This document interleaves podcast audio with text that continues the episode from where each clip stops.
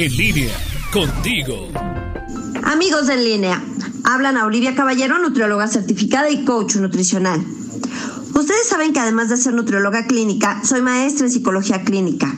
No soy terapeuta, pero empleo estos conocimientos para trabajar la conducta alimentaria, el estilo de vida, las alteraciones de la conducta alimentaria y los trastornos de la alimentación. De ahí que hoy quiero platicar con ustedes al respecto de la motivación. Y es que varias personas me han comentado que la contingencia y la pandemia en general les han desmotivado. Tal vez en un inicio empezaron con la idea de comer sano y hacer ejercicio, pero conforme ha pasado el tiempo se sienten preocupados, frustrados, ansiosos o deprimidos por la incertidumbre, por la situación actual o por lo que pueda venir en el futuro. Entonces pareciera que de pronto también la motivación se ha visto afectada. Recién encontré un artículo en psycho.mx en donde se señalan siete estrategias para retomar la motivación que me parece excelente compartir con ustedes en este momento. Para iniciar, es necesario comentarles que existen dos tipos de motivación, la intrínseca y la extrínseca. La primera es la que viene dentro de uno mismo, aquella con la cual uno decide hacer cosas, cambiar, moverse de donde está, porque simplemente se necesita, porque se está uno cuidando a uno mismo. Esta es la motivación que debemos de trabajar y fortalecer. La otra motivación, la motivación extrínseca, es la que depende de factores externos para incentivarse. Por ejemplo, cuando alguien quiere bajar de peso porque tiene la boda de su hermano o un viaje a la playa en puerta. Este tipo de motivación es efímera y no ayuda a generar cambios positivos reales y duraderos. Ahora, yo les hablaba de siete recomendaciones para generar motivación. Primero, se recomienda actuar como si ya se estuviera motivado. La idea es burlar al cerebro y dejarse llevar por la inercia del hacer.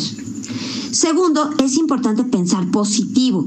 Cambiar el enfoque de la cámara es muy necesario hasta para sentirse bien físicamente. La siguiente estrategia es el uso de la regla de los 10 minutos. Es decir, empieza lo que tienes que hacer y a los 10 minutos detente. Y piensa si vale la pena seguir adelante o suspender. Si sigues adelante, terminarás. Si suspendes, pues ya verás cuál será la consecuencia. Otra cosa que se puede hacer es agregar una actividad agradable a otra que no lo es tanto. Por ejemplo, poner música mientras se lavan los trastes o poner una serie al hacer ejercicio. Darse una recompensa por lo logrado es otra forma de incentivar la motivación.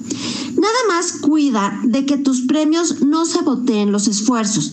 Por ejemplo, si bajaste dos kilos comiendo fruta, verdura, llevando un régimen saludable y haciendo ejercicio, no te premies con ocho tacos al pastor y mejor piensa en aquella cartera que tanto te gustó.